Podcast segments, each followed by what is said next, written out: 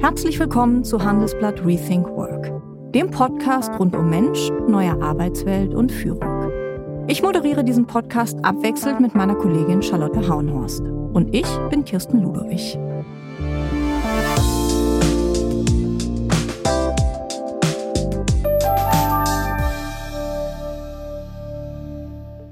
Saubere Fliesen, der Geruch von Reinigungsmittel und viele schneeweiße Waschbecken. Das ist Natalia Nepomniaschas erste Erinnerung an Deutschland. Es ist der 6. März 2001. Zusammen mit ihren Eltern macht sie Halt in einem Einkaufszentrum in Dresden, um sich zu waschen.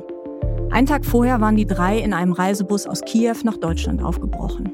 Damals ahnt sie noch nicht, wie hart es für sie hier wird. In der Ukraine war sie eine Musterschülerin. In Deutschland ist sie ein elfjähriges Mädchen, das kein Wort Deutsch kann das in einem, wie sie sagt, Ghetto wohnt und von Hartz IV lebt.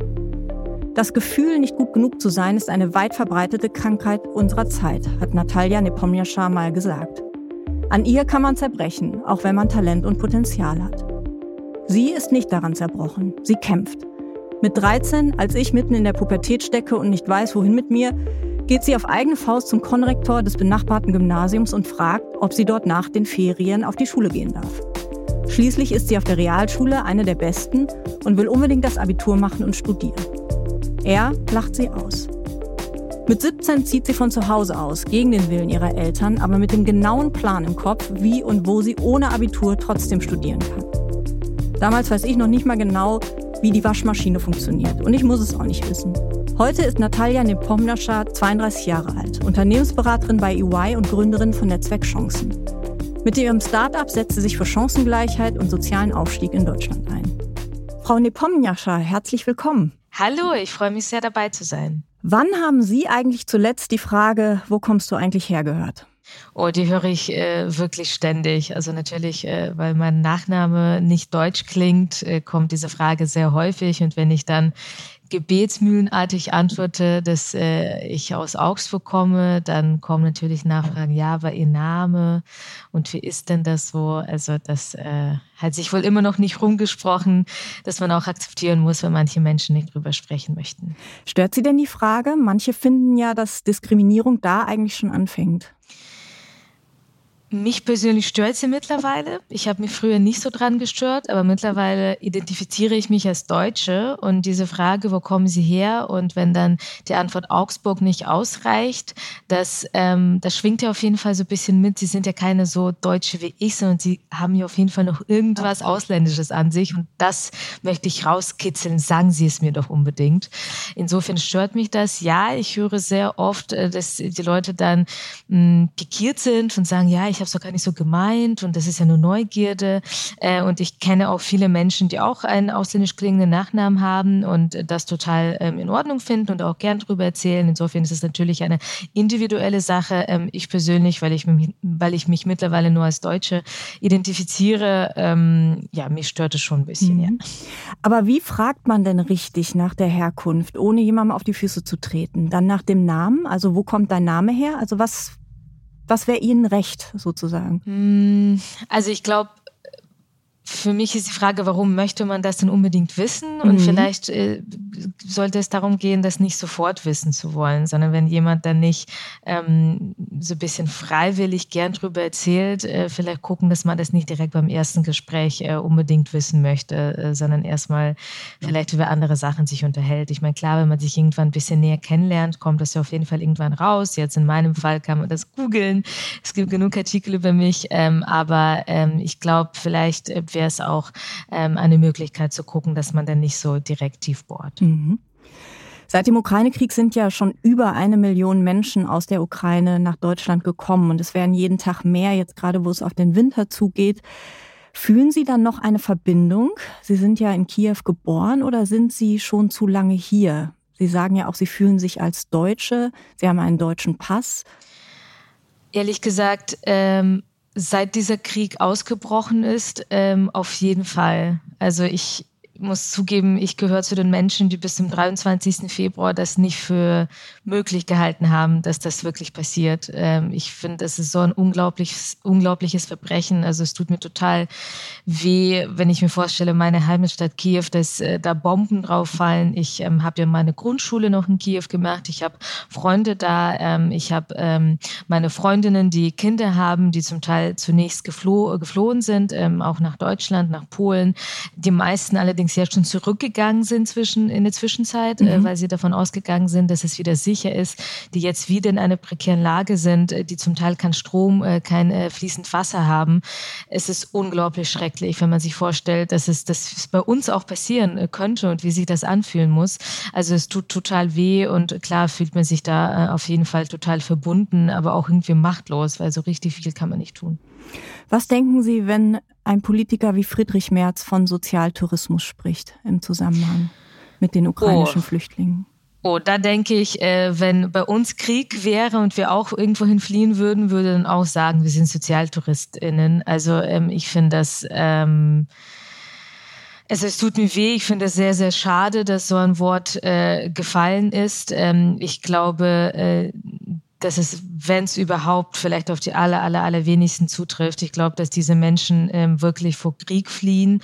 Und ähm, natürlich ist es so, dann heißt es ja oft, ja, aber in der Westukraine, da sind ja noch keine Bomben. Ich glaube, der Punkt ist, stellen Sie sich vor, Sie leben irgendwo und wissen nicht, vielleicht in einer Woche fliegen vielleicht Bomben auch über mein Haus und oder auf mein Haus. Ja. Und dann natürlich diese ähm, absolute Verzweiflung und dass sie dann natürlich ihre Kinder schützen möchten und vielleicht schon vorher fliehen, bevor sie davon ausgehen müssen, dass Putin sich überlegt, er will jetzt die gesamte Ukraine haben. Ich glaube, das ist absolut nachvollziehbar. Ähm, und ähm, ich ähm, finde es einfach schade, dass man die Menschen so diffamiert. Sie sind 1989 in Kiew zur Welt gekommen und Ihre Eltern haben damals nach dem Zusammenbruch der Sowjetunion ihre Jobs verloren. Wie haben Sie damals gelebt in Kiew? Wo können Sie sich dran erinnern?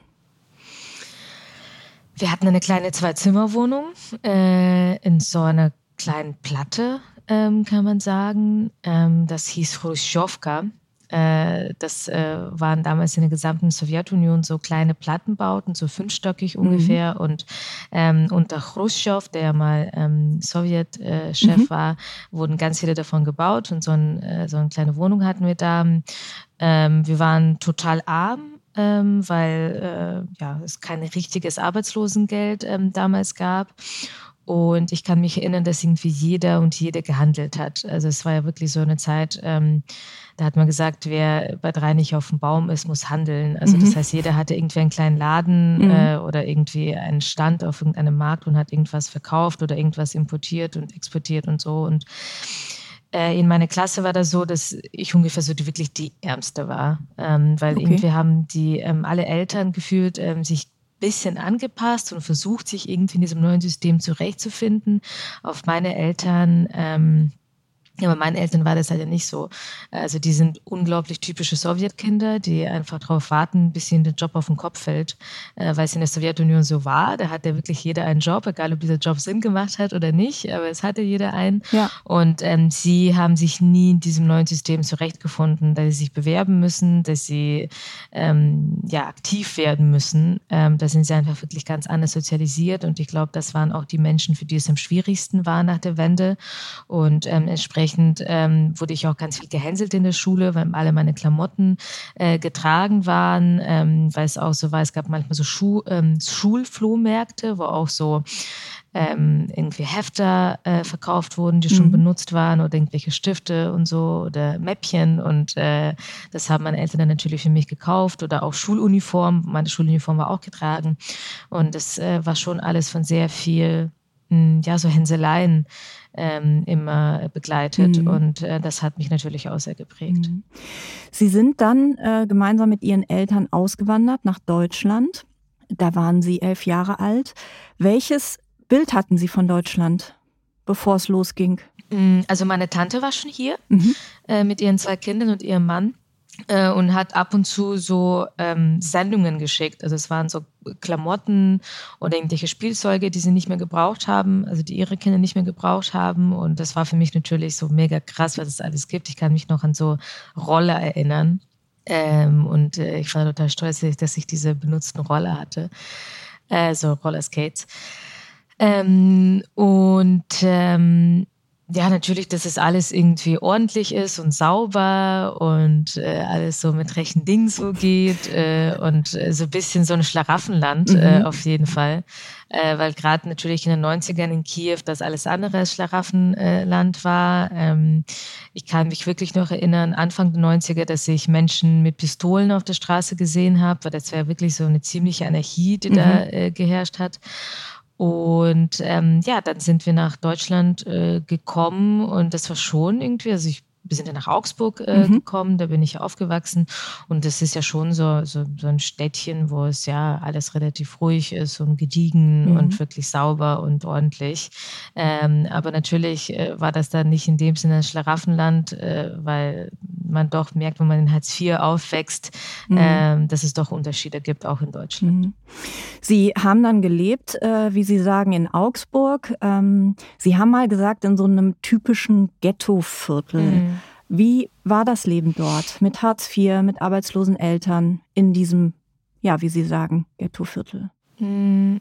Es ist ein bisschen so ein Gefühl, man guckt Fernsehen und hat das Gefühl, das ist so eine ganz andere Welt. Ähm, die man da sieht. Also man sieht irgendwie ein bisschen anderes Deutschland, dass man das selbst erlebt. Ähm, also in unserem Fall war das eben wirklich, das war so ganz am Stadtrand von Augsburg, also ich glaube so zwei Kilometer weiter ähm, war schon äh, eine andere Gemeinde. Und ähm, ja, das war so eine Bundesstraße, da fuhr so die Straßenbahn äh, drüber und eben ganz viele Autos. Und ähm, auf der einen Seite haben die Menschen gewohnt, die aus der Türkei stammen und auf der anderen Seite die, die aus der Sowjetunion stammen vorrangig, entsprechend wurde sehr viel Russisch gesprochen, ähm, es gab auch russische Läden äh, und so weiter und so fort dort, aber sonst nicht so viel. Also da gab es jetzt kein Kino mhm. und äh, irgendwie kein, keine Cafés oder irgend sowas. Es jetzt für mich, äh, wo ich in Berlin wohne, so komplett normal ist. Hier mhm. ist einfach so viel Leben. Mhm. Und ähm, dort ähm, war das wirklich sehr, sehr trist und entsprechend wollte ich da einfach auch unbedingt raus. Mhm. War es Ihnen auch ein Stück weit peinlich, arm zu sein? in diesem Viertel zu wohnen, arbeitslose Eltern zu haben? Ja, auf jeden Fall. In der Schule vor allen Dingen. Mhm. Also ich hatte in der Schule, glaube ich, niemanden äh, bei mir, der ähm, auch in dem Viertel gewohnt hat in der Klasse. Ähm, und ähm, natürlich wussten dann irgendwann alle, dass meine Eltern von Hartz IV leben. Und ähm, ich glaube auch, soweit ich mich erinnern kann, dass ich die Einzige in der Klasse war. Ich war auf einer Mädchenrealschule. Ähm, also hatte auch gute Noten, aber natürlich war das trotzdem so, äh, wenn die Freundinnen irgendwo hingehen wollten, äh, ins Kino oder shoppen, dass man irgendwie immer so ein bisschen das Nachsehen hatte. Mhm. Und klar, manchmal konnte ich mitkommen, aber oft hatte ich so eine soziale Scham empfunden, dass ich mir doch sowas gar nicht leisten kann. Ähm, und das führt natürlich dazu, dass man einfach äh, ja nicht teilhaben kann am mhm. Leben, wie es die anderen führen. Mhm. Am Anfang ähm, sind Sie ja erstmal in eine sogenannte Übergangsklasse gekommen, also für mhm. zugewanderte Kinder. Viele würden sagen, ja, Deutschklasse, bevor Sie dann auf die Realschule sind. Wie war das? Also Übergangsklasse klingt ja furchtbar.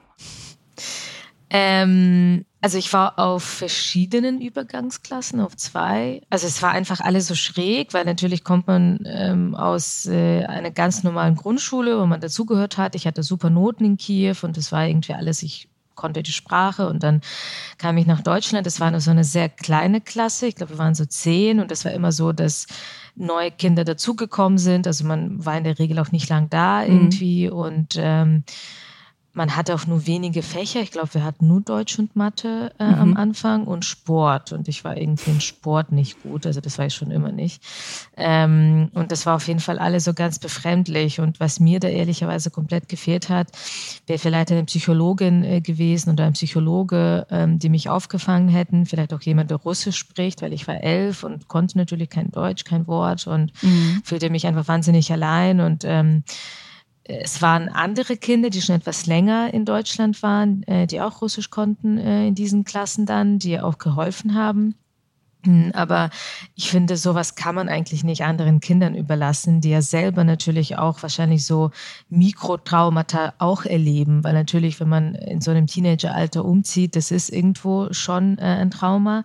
Ähm, und ich glaube, dass man das auf jeden Fall einfangen muss. Und da hatte ich nicht das Gefühl, dass es wirklich gut eingefangen wurde. Mhm.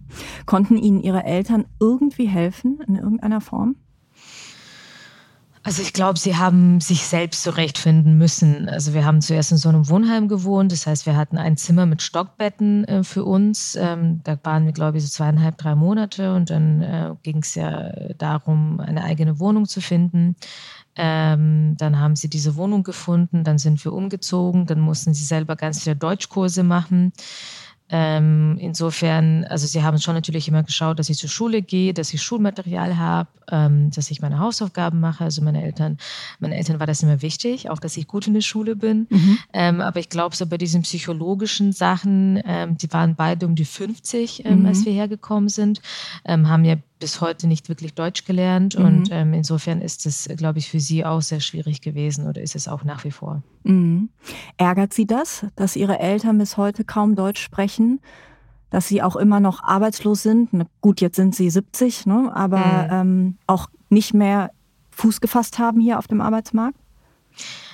Ich habe mich damit abgefunden. Also ich glaube, als ich noch in der Schule war und sie so 55 waren, ähm, dachte ich mir, hey, vielleicht gibt's noch irgendwelche Möglichkeiten, aber es war so schnell, so klar. Also die hatten zwischendurch beide mal so ein Euro-Jobs, ähm, als es sie gab. Ähm, das war hauptsächlich so Altenpflege und Kinderbetreuung, dass sie irgendwelche russischsprachigen Kinder von der Schule abgeholt und nach Hause gebracht haben, ähm, solche Sachen. Ähm, aber ähm, irgendwann findet man sich damit ab. Also das ist ja wirklich so ein Coping-Mechanism, dass man, ähm, ja, man, kann sich ja nicht jeden Tag irgendwie aufregen. Und äh, dann ähm, habe ich irgendwann mich damit abgefunden, dass das so ist. Mhm. Also Sie sind, wenn Sie sagen Kinderbetreuung auch von russischsprachigen Kindern, also Sie sind schon im Grunde in Ihrer russischen Community geblieben, kann man das sagen? Ja, absolut. Also sie haben überhaupt keine Freunde ähm, und äh, keinen Umgang mit Menschen, die kein Russisch sprechen, ja. Also mhm. Also sind nicht zwangsläufig Menschen aus der Ukraine, aber auch, also wirklich Menschen aus dem gesamten Sowjetraum. Ähm, das ist so ihr Umgang. Mhm. Sind Ihnen Ihre Eltern fremd geworden über die Jahre? Weil sie leben ja schon in ganz anderen Welten. Und sie, also ihre Eltern leben ja immer noch in einer Welt, aus der sie um jeden Preis raus wollten. Ja, absolut. Also ich denke, das hat nicht nur was mit der Zuwanderung zu tun, sondern natürlich auch mit der sozialen Herkunft, weil äh, meine Eltern ähm, also ich arbeite ja bei EY, bei einer sehr großen äh, ja. Unternehmensberatung ähm, und, und Wirtschaftsprüfung und meine Eltern verstehen überhaupt nicht, was eine Wirtschaftsprüfung macht, was eine Unternehmensberatung macht. Also in ihrer Welt ist sowas ja viel zu abstrakt. Also mhm. für sie gibt es Unternehmen, sie produzieren etwas oder bieten Dienstleistungen an und andere kaufen das Punkt. Und dass es dann irgendwie Unternehmen gibt, die anderen Unternehmen helfen, das ist für sie viel zu abstrakt, das verstehen sie überhaupt nicht. Und ähm, ich habe ja äh, nebenbei noch äh, ein eigenes soziales Unternehmen, Netzwerk Chancen. Mhm. Und was wir da machen, das verstehen sie auch nicht wirklich. Also mhm. ich habe versucht, ihnen so sehr einfach zu erklären, dass wir ähm, jungen Menschen helfen, die ähm, aus schwierigen äh, Verhältnissen kommen. Aber viel mehr, also was ein Workshop ist, was ein Coaching ist, ähm, das verstehen sie äh, überhaupt nicht. Und natürlich ist es ein komplett anderes Leben. Also ähm, wenn ich hier erzähle, ja, ich war gestern auf einer Veranstaltung, da war ähm, unser Bundespräsident Steinmeier. Sie wissen nicht, wer Steinmeier mhm. ist. Und äh, das natürlich ähm, ja, es ist schwierig, Themen zu finden, über die man zusammen sprechen kann. Ja. Es ist dann wirklich, es sind so einfache Themen wie Gehalt oder ich heirate demnächst, wir ziehen um mit meinem Verlobten. Also das verstehen sie, dann fragen sie, okay, wo zieht ihr hin? Wie ist die Wohnung? Wie viele Zimmer? Was kostet sie? Also solche Themen ja, aber so sehr abstrakte Themen, äh, da ist es so, dass das für sie einfach fremd ist und dementsprechend ist es ein, ähm, ja, ein Prozess, über den ja ganz viele soziale AufsteigerInnen berichten, dass da auf jeden Fall so eine Entfremdung stattfindet und ja. dass man zwar nicht so komplett in der neuen Welt angekommen ist, aber irgendwie in der alten auch ähm, noch äh, wenig Themen hat, über die man sprechen kann. Es gibt einen Satz, der für all das steht, wogegen Sie seit Jahren kämpfen, warum Sie Netzwerk Chancen gegründet haben. Und da bin ich gespannt. das ist dieser Satz, du gehörst hier nicht hin. Hm. Was steckt dahinter? Ähm na, für mich steckt äh, ganz abstrakt äh, natürlich dahinter, dass man äh, junge Menschen ähm, und auch Kinder aus äh, unteren sozialen Schichten äh, versucht, äh, vom sozialen Aufstieg abzuhalten. Aber ich denke, Sie ähm, sprechen konkret den Fall an, dass ich, ähm, also ich war auf einer Realschule, das haben wir, glaube ich, noch gar nicht gesagt. bei mir war das so, dass ich nach der Übergangsklasse gerne natürlich aufs Gymnasium gegangen wäre, aber mir wurde gesagt, dafür sei ich nicht gut genug, obwohl da jetzt keine wissenschaftlich fundierten Tests äh, durchgeführt wurden, die mhm. meine Kompetenzen und Fähigkeiten gemessen hätten. Äh, mir hat einfach ein bisschen Wissen gefehlt, weil wir das in der Übergangsklasse nicht durchgenommen haben. Mhm. Und genau, ich war auf einer Realschule, äh, Mädchenrealschule und dann ähm, hatte ich nach der neunten Klasse einen Schnitt von 1,3 und dachte, okay, ich bin schon ganz gut und ich würde gerne aufs Gymnasium gehen, weil ich äh, damals schon wusste, ich will studieren und ich fühlte mich eh die ganze Zeit auf der Realschule also ein Mensch zweiter Klasse, mhm. äh, weil ich auch sehr viele Freunde hatte, die ähm, auf Gymnasien waren ähm, und bin dann auf eigene Faust zum Konrektor eines Gymnasiums, was in Augsburg so den Ruf hatte, dass man da relativ einfach draufkommt und ähm, ja, hat mich da vorgestellt und eben gefragt, ob ich nach den Sommerferien auf diese Schule gehen dürfte. Und er hat mich wirklich ausgelacht. Also ich glaube, er war komplett perplex, dass ich da stand und mir das überhaupt irgendwie rausgenommen habe, äh, das vorzustellen und so eine Frage zu stellen. Und hat gesagt, dass ich da nicht, oder er hat, glaube ich, gesagt, wenn sie hier hingehört hätten, wären sie schon auf einem Gymnasium. Und mhm. offensichtlich äh, gehören sie halt auf eine Realschule. Und ähm, das hat mich natürlich äh, wahnsinnig geprägt, ähm, weil er ja auch nicht, er hat gehört, dass ich einen Schnitt von 1,3 hatte. Äh, und anstatt wirklich zu sagen, ich unterstütze das Mädel jetzt, also das ist ja eigentlich auch schon krass ähm, äh, mutig, ja. überhaupt diesen Schritt zu wagen, dahin zu gehen, äh, hat er wirklich gesagt, ja, gehen Sie mal zurück auf Ihre Realschule, machen Sie die fertig. Und ich werde nie vergessen, wie er gesagt hat, Sie werden sich schwer genug tun. Ähm, mhm. Ich habe dann mit 1,0 abgeschlossen und ähm, klar, ich habe mir schon Mühe gegeben, aber es ist jetzt nicht so, dass ich jetzt nah dran war, meinen Abschluss nicht zu schaffen. Mhm. Ich habe letztens im Radio ein Interview mit einer Frau gehört, die hat eine ukrainische Gastfamilie aufgenommen bei sich und sie erzählte, wie alleingelassen sie sich gefühlt hat, als es darum ging herauszufinden, welche Schule in unserem System für ihren ja, sie nannte das immer Ziehsohn die richtige ist. Sie ist dann äh, zur Stadt gegangen und hat da gefragt und da hieß es ja, am besten erstmal Hauptschule und dann sehen wir weiter. Ist genau das das Problem? Also dieses, dieses auch, ja, wir fangen erstmal einfach an und dann schauen wir mal. Also ich glaube, das Problem ist generell die Dreigliedrigkeit, die wir mhm. haben. Klar, das unterscheidet sich von Bundesland zu Bundesland. Es gibt Bundesländer, die zweigliedrig fahren. Ähm, es gibt Bundesländer wie ähm, Hamburg, wo im Prinzip auf ähm, sehr, sehr vielen Schulen, also sie haben ja, ähm, glaube ich, Gesamtschulen und ähm, Gymnasien. Das heißt, auf jeder Schule äh, kann prinzipiell das Abitur erreicht werden. Und ich wäre schon mit diesem äh, System ähm, einigermaßen zufrieden, aber natürlich die ähm, äh, Bundesländer, wo es weiterhin die Mehrgliedrigkeit gibt, wo es weiterhin Schulen gibt, äh, die Kinder in Schubladen stecken, wo das Abitur nicht erreicht werden kann, das ist sehr problematisch. Äh, natürlich ist es so, dass es immer Möglichkeiten gibt. Also in meinem eigenen Fall war das ja auch so, dass ich über 300 Umwege, über den dritten Bildungsweg äh, äh, streng genommen tatsächlich äh, einen Master geschafft habe. Also mhm. ich habe ja kein, äh, kein Abitur und kein Bachelor, aber nur einen Master und auch nur aus England, weil ich in Deutschland nicht studieren konnte. Mhm. Also irgendwie gibt es schon Möglichkeiten, das zu schaffen, aber es ist mit so vielen Barrieren verbunden. Es ist mit ähm, so viel Durchsetzungsstärke ähm, Ausdauer, Willen verbunden, was man einfach nicht von jedem Menschen abverlangen kann. Mhm. Und es gibt keinen ähm, guten Grund für diese Mehrgliedrigkeit. Mhm. Ähm, es heißt ja immer, ja, ähm, jedes Kind soll nach eigenen Fähigkeiten, Kompetenzen gefördert werden. Aber es ist ja nicht so, dass irgendjemand nach der Grundschule diese Kompetenzen wirklich abprüft. Also wenn man überhaupt, äh, also das sowas ja immer verteidigt, dass man sagt, jedes Kind muss nach seinen Kompetenzen, Fähigkeiten gefördert werden. Aber das passiert ja nicht, also ja. in diesem System. Äh, und man muss ja schon ganz ehrlich sein und sich angucken, woher das System kommt. Und es war ja tatsächlich so, als es eingeführt wurde, da vor äh, über 100 Jahren, die Bauernkinder gingen auf die Volksschule, also die Hauptschule. Äh, dann gab es irgendwie die Beamtenkinder, die äh, gingen auf die Realschule und die ähm, Kinder aus dem Großbürgertum, die Adligen, die gingen aufs Gymnasium. Und ähm, klar, dass es mittlerweile nicht, nicht so starre Grenzen da sind und durchaus auch äh, natürlich äh, Kinder aus unteren sozialen Schichten aufs Gymnasium gehen können, vereinzelt. Aber die Zahlen zeigen immer noch, dass es viel unwahrscheinlicher ja. ist. Es gibt eine Studie, die ich ähm, absolut äh, unglaublich finde, ähm, dass äh, Kinder bei gleicher Kompetenz und gleicher Leistung, ähm, wenn sie aus nicht akademischen Familien kommen, eine vierfach geringere Chance für eine Gymnasialempfehlung haben. Mhm. Bei gleicher Kompetenz. Also das finde ich einfach äh, himmelschreiend, also unglaubliche Ungerechtigkeit. Und ähm, ich glaube, anstatt das versuchen irgendwie zu drehen, müssen wir einfach dieses unsägliche, äh, diese unsägliche Mehrgliedrigkeit abschaffen mhm. und uns äh, einfach angucken, wie es ähm, Länder machen wie Estland oder Finnland, die es weitgehend geschafft haben, den schulischen Erfolg von der sozialen Herkunft zu entkoppeln.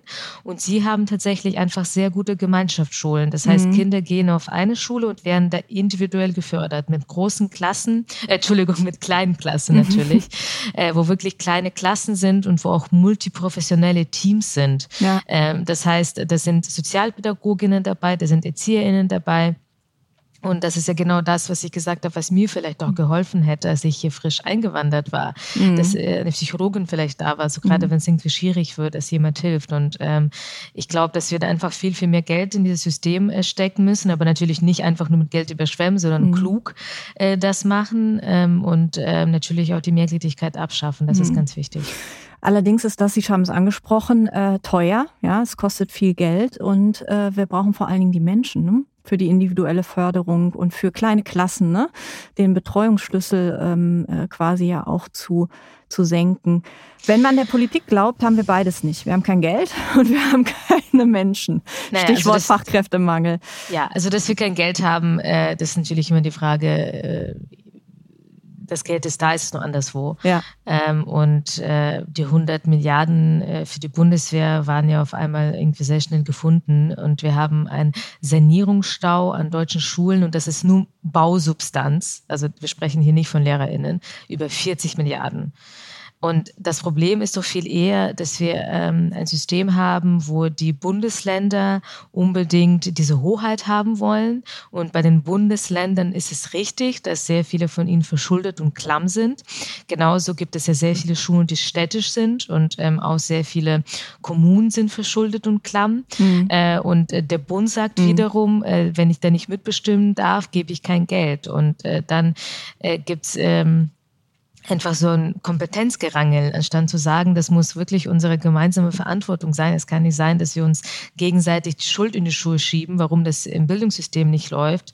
Ähm, es muss einfach eine gesamtgesellschaftliche Aufgabe sein. Und im Bund ist das Geld auf jeden Fall da. Es ist nur die Frage, äh, wie man das verteilt. Und bei den Menschen ähm, ist es so, natürlich müssen wir daran arbeiten, dass dieser Beruf Lehrerin ähm, auf jeden Fall äh, attraktiver wird. Aber genauso arbeitet man ja mit Hochdruck äh, dran, dass man mehr Fachkräfte im Ingenieurbereich hat, äh, im IT-Bereich und so weiter. Ich habe einfach das Gefühl, dass dieser Lehrerinnenberuf äh, und auch die ganzen anderen Berufe, die vielleicht damit ähm, einhergehen, ähm, einfach nicht so oft angesprochen wird und dass man da vielleicht auch auf jeden Fall noch, noch mehr tun kann, um ihn noch attraktiver äh, zu machen. Mhm.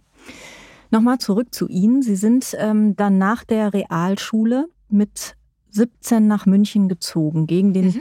Willen ihrer Eltern, haben da eine Ausbildung gemacht ähm, zur Fremdsprachenkorrespondentin. Warum haben Sie dann eine Ausbildung gemacht? Weil Sie kein Abitur hatten? Genau. Also ich habe damals ähm, weil Sie wollten ja diesen, eigentlich studieren, ne? Genau, ich hatte diesen Realschulabschluss, aber das ist, ähm, glaube ich, auch so etwas, was Studien auf jeden Fall zeigen, dass man als ähm, sozialer Aufsteiger und sozialer Aufsteiger, wenn man von unten kommt, ein unglaubliches Sicherheitsbedürfnis hat. Mhm. Und ähm, ich habe mir damals gedacht, okay, ich könnte jetzt ähm, diese Ausbildung machen und dann wäre ich nach zwei Jahren fertig. Und wenn irgendwas passiert, ich werde schwanger, aus irgendwelchen anderen Gründen muss ich ähm, mir einen Job suchen, dann habe ich eine abgeschlossene Berufsausbildung. Mhm. Ähm, also das äh, war damals ähm, auf jeden Fall ein Grund. Und ich wollte auch unbedingt raus aus Augsburg und ich hatte kein Abitur und ich wollte aber gleichzeitig eine Ausbildung, die es mir mich gut dafür aufstellen würde, studieren zu können. Und ich habe auf der Homepage gelesen vom Fremdspracheninstitut München. Das ist die Institution, an der ich ähm, meine beiden Ausbildungen dann letztendlich äh, absolviert habe. Äh, da habe ich gelesen, dass äh, es die Möglichkeit gibt, wenn man die zweite Ausbildung zur Übersetzerin und Dolmetscherin auch erfolgreich abschließt, danach einen Master zu machen. Und im Ausland allerdings, nicht in Deutschland. Und das war auf jeden Fall auch schon so der Hintergedanke damals, als ich diese erste Ausbildung mit 17 angefangen habe. Okay, wenn das alles gut läuft, mache ich die zweite und wenn die gut läuft, habe ich vielleicht eine Chance, diesen Master zu machen und so kam das dann am Ende auch. Das ist ein ganz schön durchdachter Plan für eine 17-Jährige. Wenn Sie äh, jetzt heute mal schauen auf 17-, 18-Jährige, die oft irgendwie gar nicht wissen, wo es sie hinzieht, sagen, ja, wir gehen vielleicht erstmal ein Jahr ins Ausland. Ähm, ärgert Sie das so ein bisschen? Ach, überhaupt nicht. Also ehrlich gesagt, ich finde bisschen, dass es Vorurteile sind. Ich glaube, dass äh, dass in jeder Generation solche und solche Menschen gibt. Es gab, glaube ich, zu meinen Zeiten auch viele, die mit 17 irgendwie in der 11. Klasse waren und noch nicht so wirklich wussten, was sie machen wollen. Oder in meiner Generation gab es auch viele, die nach dem Abitur erstmal ein äh, FSJ gemacht haben. Äh, zu meiner ein Zeit. Freiwilliges äh, soziales Jahr, ne? Genau. Oder es gab, äh, glaube ich, noch nicht glaube ich, sondern auf jeden Fall Zivildienstleistende auch äh, zu der Zeit. Äh, also Jungs, äh, ich kannte ganz viele, die Zivi waren. Also ähm, mich ärgert das überhaupt nicht. Ich äh, glaube, ähm, dass es einfach jede Generation unterschiedlich ist. Man sollte jetzt nie Leute irgendwie in einen Topf werfen. Ähm, und ich glaube auf jeden Fall, was auch meine Generation und die nachfolgende gemein hat, ähm, dass wir wissen, dass wir begehrt sind, äh, dass wir von unseren Arbeitgebenden äh, mehr abverlangen, vor allen Dingen äh, mehr Flexibilität und mhm. auch mehr Respekt mhm. Ähm, und äh, mehr äh, Möglichkeiten und Wertschätzung. Und das finde ich gut. Wie sind Sie damals über die Runden gekommen. Ich meine, München ist eine der teuersten, wenn nicht die teuerste mm. Stadt in Deutschland. Ähm, England ist jetzt auch nicht ganz günstig, auch wenn Sie, glaube ich, nicht in London waren, aber nee. nichtsdestotrotz ähm, haben Sie dann nebenbei gejobbt oder haben Sie irgendwelche Unterstützung bekommen? Ich habe BAföG bekommen hm. für ja, meine gut, erste Ausbildung 200 Euro, genau, stolz 200 Euro. Äh, und für meine zweite tatsächlich dann 600, also rund um, um die 600. Äh, genau, und ich habe nebenbei gearbeitet. Ähm, genau, ich habe immer nebenbei gearbeitet äh, im, im Kino. Ähm, Oh, ich habe auch mal im Kino gearbeitet. Am Einlass habe ich gearbeitet. In so einem Multiplex-Kino. Ganz genau, ganz genau. Ja, und ich haben wir was gemeint? äh, ich weiß nicht, welches Jahr das bei Ihnen war. Bei mir war das äh, eben so 2007, 2008. 2009, solche. Ja, solche bei mir noch etwas früher. Äh, und auf jeden Fall, das Besondere war, es waren stolze 7 Euro die Stunde. Also das wäre ja heute hochgradig illegal. Sie sind dann auf richtige Jobsuche gegangen, als Sie fertig waren ähm, und wieder zurück, oder nicht zurück, aber nach Berlin gegangen, ne? oder nach Berlin gekommen. Mhm. Ähm, wie war das damals? Ja, ich hatte einen Freund hier, ähm, den, äh, genau, wir hatten zuerst eine Fernbeziehung und äh, dann äh, bin ich äh, nach dem Studium, ich habe äh, einen Master gemacht in intentionalen Beziehungen und äh, bin total naiv nach Berlin gezogen, in der Hoffnung, hier einen Job zu finden. Denn natürlich alle, die irgendwas in Politik studieren oder fast alle kommen nach Berlin, wenn man nach Deutschland geht und wurde total bitterlich irgendwie enttäuscht. Also ich habe nichts gefunden. damals, ich glaube, heute wäre es noch ein bisschen einfacher, weil dieser Fach Fachkräftemangel mhm. noch viel krasser ist. Äh, in meinem Fall ist es schon über zehn Jahre her und damals war das noch nicht so ganz krass. Mm, und ich habe mich um so Traineeships beworben, ähm, hauptsächlich äh, bei so Politikberatungen und mhm. sowas und äh, wurde meistens nicht mal eingeladen. Äh, und ich weiß noch so, da kamen so die ersten Absagen. Ich habe über 80 Mal mich bewerben müssen und die ersten Absagen, da stand drin, oh, wir hatten irgendwie über 300 Bewerbungen und die Entscheidung ist uns ganz schwer gefallen. Also heute würde man davon träumen, über 300 Bewerbungen zu bekommen. Ja. Ähm, aber es war auf jeden Fall ganz schwierig und ich habe dann aber irgendwie angefangen zu netzwerken und dann auch wirklich ziemlich schnell verstanden, ey, es läuft sehr, sehr viel übers Netzwerk. Und der hat mir erzählt, er hat seinen Job über jemanden und der auch. Und ich habe offensichtlich was falsch gemacht die Jahre davor, dass ich mir kein Netzwerk aufgebaut habe, dass ich nicht die richtigen Praktika hatte. Mhm. Und dann habe ich auch gesehen, was für eine Selbstverständlichkeit viele in diesem dieser Berliner Republik auftreten, mhm. wie selbstbewusst sie sind, wie sie sich geben und das äh, mir dann irgendwann auch so ein bisschen abgeschaut. Mhm. Ähm, aber es war auf jeden Fall hartes Ankommen und äh, sehr viele, sehr viele Tränen, die ich da vergossen habe, weil ich mhm. wirklich Angst hatte, äh, genauso ähm, langzeitarbeitslos zu werden wie meine Eltern. Warum glauben Sie, haben Sie so viele Absagen bekommen? Auch nicht nur wegen des fehlenden Netzwerks, vielleicht auch wegen Ihres Namens, wegen weil sie kein Abitur hatten, kein deutsches Abitur zum Beispiel? Glauben Sie, dass das eine Rolle gespielt hat? Hm, also beim Thema Namen, es wurde mir einmal tatsächlich ins Gesicht gesagt von jemandem, den ich kannte, dass ähm, er mich nicht einstellen würde, äh, weil man meinen Namen hier nicht aussprechen könne und wenn Kunden anrufen würden, wäre das ja für sie schwierig. Also das hat er mir gesagt. Ähm, okay. aber ähm, die Sache ist ja immer, es sagt dir ja nicht jeder, sondern wenn du eine Aussage ja, bekommst. Äh, weißt du ja nicht warum.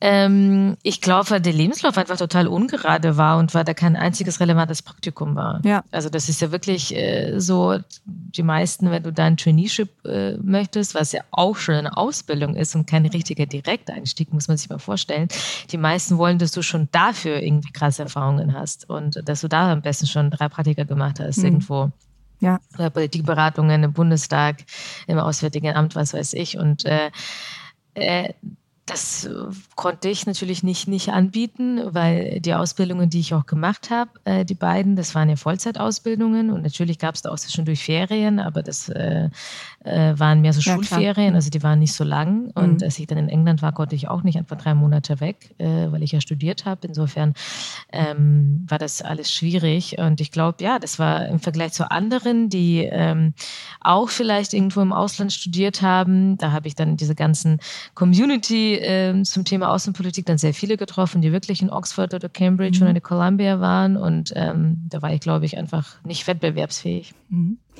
Waren Sie manchmal neidisch? Also kennen Sie dieses Gefühl Neid? Also den mm, damals nicht tatsächlich. Mhm. Also damals eher so ehrfürchtig. Also ich habe ja dann okay. angefangen, mich ehrenamtlich zu engagieren mm, und ich war in so ähm, Arbeitsgruppen in diesem Bereich Außenpolitik. Und ich weiß noch, wie ich die ersten Male mich nicht getraut habe, was zu sagen oder irgendwann so minutenlang meinen Mut zusammengenommen habe und dachte mir, boah, das sind so krasse Leute hier und die arbeiten im Auswärtigen Amt und oh mein Gott. Und dann haben die noch vielleicht einen von im Namen und ähm, und äh, dann habe ich mit so einer zitternden Stimme irgendwie eine Idee geäußert und hatte totale Angst, dass ich irgendwas Dummes sage. Also das waren eher solche Gefühle. Ähm, Neid äh, glaube ich nicht in dem Sinne, dass ich es habe, sondern ich sehe das Ganze mittlerweile abstrakter und kämpfe für Chancengleichheit und äh, wünsche mir, dass äh, wir uns da als Gesellschaft bewegen. Mhm. Wenn man so in so ein Gefühl gießen würde, was hat sie, was hat sie angetrieben? Hm, na, einerseits schon so ein Gerechtigkeitsbedürfnis. Mhm. Ähm, das, das hatte ich schon immer äh, ganz stark. Und ich glaube, andererseits schon, dass ich, also ich wollte mal Schauspielerin werden. Ich glaube, okay. ganz viele so junge Mädels und ich wollte irgendwie erfolgreich sein und ich wollte da rauskommen. Und ähm, also immer so ein, ich will mehr. Also irgendwie, ich bin nicht glücklich, es passt nicht zu mir, ich will mehr. Ich, ich, ich möchte gucken, ob ich irgendwie mehr erreichen kann. Mhm. Aber es war immer bis bis heute wahrscheinlich zum Teil mit einfach sehr viel Scham äh, verbunden. Also ich weiß noch, wie schwer es mir oft gefallen ist, irgendjemand anzusprechen, äh, mhm. äh, zum Beispiel auch im Supermarkt, irgendjemand zu fragen, wo irgendwas steht. Mhm. Oder auch irgendwo, ähm, wenn ich shoppen war. Ich habe mich einfach sowieso dafür geschämt, dass ich da stehe. Und ich glaube, das ähm, ist ein Gefühl, was nur wenige nachvollziehen können, wenn man das selber nicht erlebt hat. Aber das ist auch, glaube ich, etwas, was ich von meinen Eltern habe. Mhm. Absolut, weil sie natürlich auch mm, ja keine glücklichen Menschen sind, eben schon sehr, sehr lange von Hartz IV leben mhm. und ähm, ja auch irgendwo eben nicht teilhaben können und irgendwo auch am besten sich verstecken möchten. Mhm. Also sie möchten gar nicht groß raus. Mhm. Okay, verstecken tun sie sich definitiv heute nicht mehr. Das ist sehr gut. Haben Sie ein Vorbild gehabt damals? Sie sagten, äh, Sie wären gerne Schauspielerin geworden? Ah, ja, Natalie Portman fand ich Ah, okay. Das kann ich gut verstehen. Mittlerweile sind Sie nicht Schauspielerin, aber Unternehmensberaterin bei EY. Sie haben es erzählt und ähm, auch ja, Unternehmerin mit Ihrem Netzwerk Chancen. Erzählen Sie noch mal, ähm, was genau Sie machen. Sie haben es gerade schon ein bisschen angedeutet. Gerne. Wir bieten ein ideelles Förderprogramm für soziale AufsteigerInnen. Das heißt, in unserem Das klingt Fall, sehr abstrakt. äh, genau. Also wir haben 1600 junge Menschen, die wir im mhm. Programm fördern. Das ist äh, für sie komplett kostenfrei. Ähm, junge Menschen heißt bei uns 18 bis 39. Das ist ganz wichtig, weil mhm. wenn ich das oft erzähle, denkt man, das sind Kinder und Jugendliche. Mhm. Überhaupt nicht. Im Schnitt sind sie 28. Äh, die meisten sind auch AkademikerInnen, auch wenn das überhaupt keine Voraussetzung ist, weil ich glaube, man kann auch sozial aufsteigen, ohne zu studieren. Und äh, die Hälfte ungefähr sind äh, Young Professionals, die andere noch in der Ausbildung oder im Studium. Und ähm, wir bieten ihnen so einen Baukasten an allen möglichen Angeboten, die sie nutzen können. Dazu gehören Workshops zu Themen wie Rhetorik, Networking, Mindset, Karriereplanung. Mhm. Wir bieten Einzelcoachings an. Da geht es viel darum, rauszufinden, wo sie gut drin sind, was ihre Stärken sind, was ihre Interessen sind und auch einen Plan zu machen, einen individuellen Plan für sie. Wir bieten Mentoring an und auch Jobangebote von unseren UnternehmenspartnerInnen. Mhm. Und ähm, ja, das ist so die Arbeit, die mir wahnsinnig viel Spaß macht. Gleichzeitig war das sehr lange nicht einfach für uns, weil wir gemerkt haben, dass das Thema soziale Herkunft im Diversity-Diskurs keine Rolle spielt und mhm. dementsprechend äh, Unternehmen zunächst nicht so interessiert waren, dass wir damit 2018 begonnen haben. Äh, mittlerweile ähm, haben wir es geschafft, äh, dass die soziale Herkunft als Diversity-Dimension immer mehr anerkannt wird. Wir mhm. haben geschafft, wir haben das erste uns dafür eingesetzt in Deutschland und nun ist soziale Herkunft in der Karte der Vielfalt äh, dabei. Und seitdem läuft es auf jeden Fall besser, dass mehr und mehr Unternehmen das auch sehen. Ja. Ähm, aber ich glaube, das ist auf jeden Fall noch ähm, ein weiter Weg, einerseits mit Unternehmen dran zu arbeiten, dass sie ihre Prozesse anpassen, denn Diversity ist natürlich nicht etwas, was du dir nur auf die Fahne schreibst und dann Logo einmal im Jahr in Regenbogenfarben färbst, sondern das heißt wirklich ähm, schmerzvoll Prozesse anpassen, äh, mit deinen Mitarbeitenden an ihrem Mindset arbeiten und so weiter und so fort. Und ähm, da unterstützen wir Unternehmen auch und ähm, hoffen sehr, äh, dass wir da in den nächsten Jahren noch mehr erreichen können, mhm. neben der direkten Förderung von sozialen mhm. AufsteigerInnen. Nun sind Sie ja kein Verein, sondern ein Unternehmen. Wie äh, finanzieren Sie sich? Also wir sind ein gemeinnütziges Unternehmen. Mhm. Äh, genau, das ist ähm, da auch wichtig. Das heißt, wir bekommen Spenden und Förderung von Stiftungen für unsere Arbeit, ähm, weil natürlich, wie ich schon gesagt habe, das Ganze komplett kostenfrei ist und ähm, eine Förder, ähm, ein Förderprogramm. Äh, das macht ungefähr die Hälfte unserer Einnahmen aus und die andere Hälfte sind Unternehmenskooperationen. Mhm. Ähm, das heißt, Unternehmen äh, zahlen dafür, dass sie äh, mit uns ein Mentoring-Programm machen. Das heißt, ihre Mitarbeitenden sind MentorInnen für unsere unsere Mitglieder und profitieren natürlich selber sehr stark von diesem Austausch. Ähm, dann äh, zahlen sie dafür, dass wir Employer Branding für sie machen, dass wir ihre Jobanzeigen schalten, dass wir sie generell mit unseren Mitgliedern zusammenbringen, aber auch für Beratungsleistungen. Mhm. Also wir sind da auch selber beratend unterwegs. Das heißt, wir gucken uns mit Unternehmen an, wie sind ihre Jobanzeigen, wie ist ihr Auftritt, wie gestalten sie ihre Interviews oder arbeiten mit ihnen auch an diesem sogenannten Unconscious Bias, also in diesen unbewussten Vorurteilen, die äh, ähm, jeder von uns hat. Es gibt auch diesen berühmten Satz, äh, if you have a brain, you have a bias. Ähm, mhm. Das heißt, alle Menschen haben Vorurteile. Ja. Und ähm, es ist ja super menschlich, dass uns Menschen sympathisch sind, die uns ähnlich sind. Ja. Und dazu gibt es Untersuchungen, dass an der Spitze von unserer Wirtschaft hauptsächlich ähm, ja, weiße Männer sind. Das wird niemand überraschen, aber auch weiße Männer, die aus gut bürgerlichen Verhältnissen kommen. Ja. Also da ist eher selten äh, so ein Kevin Müller, der irgendwo aus Berlin-Marzahn kommt und bei einer alleinerziehenden Mutter aufgewachsen ist, Na, eher das war jetzt aber auch ein Bias mit dem Kevin. Absolut. Wir können auch sagen Thomas Müller.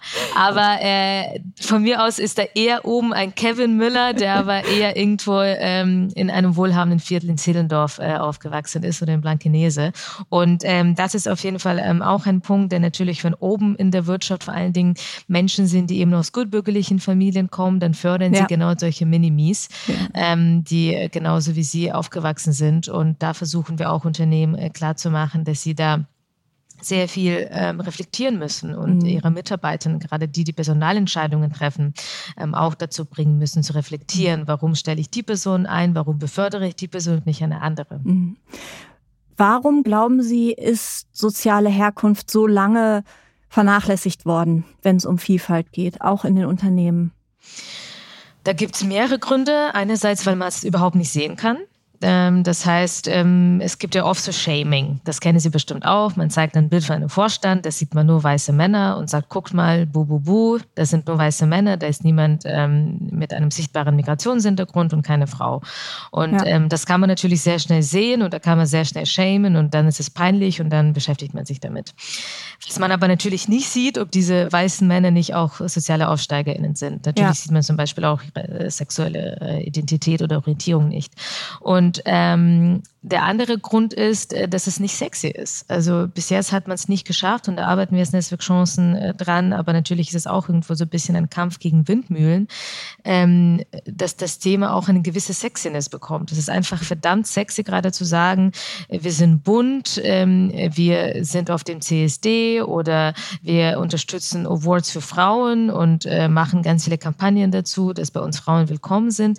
Das ist einfach geil. Das ist geil für die Reputation. Und äh, dagegen, wenn man sich äh, mit dem Thema soziale Diversität beschäftigt, dann ist es eher so, hm, also wir helfen hier so ganz armen Leuten, die gar keine Chancen haben und das ist mehr so Charity. Und äh, klar zu machen, dass das nicht so viel mit Charity zu tun hat, sondern dass es soziale AussteigerInnen, und zwar sehr viele, gibt gerade auch bei uns im Netzwerk, die ähm, super ausgebildet sind, äh, die sehr viele Fähigkeiten haben, wenn man sich überlegt, die haben sich durchgebissen, durchgekämpft, die sind super lösungsorientiert, sehr flexibel, weil sie zwischen den verschiedenen sozialen Schichten jonglieren müssen. Also wenn man sich da überlegt, was für wertvolle Mitarbeitende da sind, äh, dann ist es wirklich so, dass mhm. man äh, ja dem eine gewisse Sexiness verleihen muss und ich glaube, dass das ähm, auf jeden Fall noch dauern wird, aber wir arbeiten dran. Ja.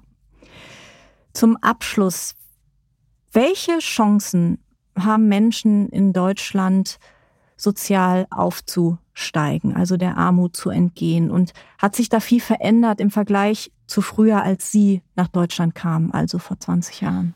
Also ich glaube, die Chancen sind etwas besser geworden, weil der Fachkräftemangel viel krasser ist. Also das zeigt ja auch, äh, zeigt sich auch in meiner eigenen Geschichte. Wie ich schon gesagt habe, vor zehn Jahren war das noch mal schwieriger als eine Berufseinsteigerin mit ungeradem Lebenslauf. Ich glaube, heute hat man es etwas einfacher und soziale AussteigInnen haben natürlich häufig eben einen ungeraden Lebenslauf, weil sie oft nicht wissen, äh, wie stelle ich mich überhaupt an, welche Praktika sind wichtig, äh, wie hole ich mein Abitur, mein Studium nach und so weiter und so fort.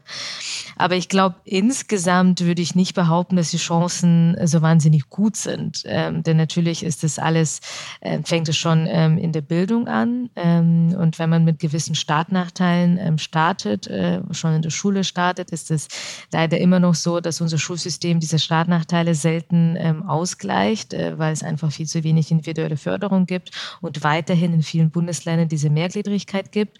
Und ähm, auch selbst, wenn man es dann geschafft hat und und ähm, sogar studiert hat, selbst dann hat man ja noch ähm, sehr viele Nachteile, denn die Diskriminierung aufgrund der sozialen Herkunft findet auf jeden Fall statt, ähm, auch aufgrund der Punkte, die ich genannt habe. Ähm, insofern glaube ich, dass wir da noch alle als Gesellschaft dran arbeiten müssen, dass wir noch viel ähm, an unserem Bildungssystem arbeiten müssen, ähm, aber auch äh, daran, äh, dass äh, wir uns auch als Unternehmen, als Arbeitgebende weiter öffnen und äh, versuchen, für alle möglichen äh, Lebensläufe Lebensläufe, Geschichten und Menschen offen zu sein. Frau Nepomniascha, vielen Dank. Dankeschön, hat Spaß gemacht.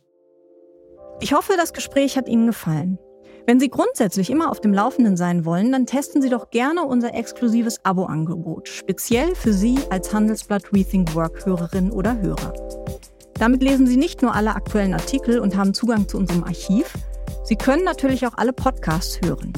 Schauen Sie doch einfach mal vorbei unter www.handelsblatt.com/mehr Karriere. Die Details finden Sie auch in den Shownotes. Ich freue mich auf Sie.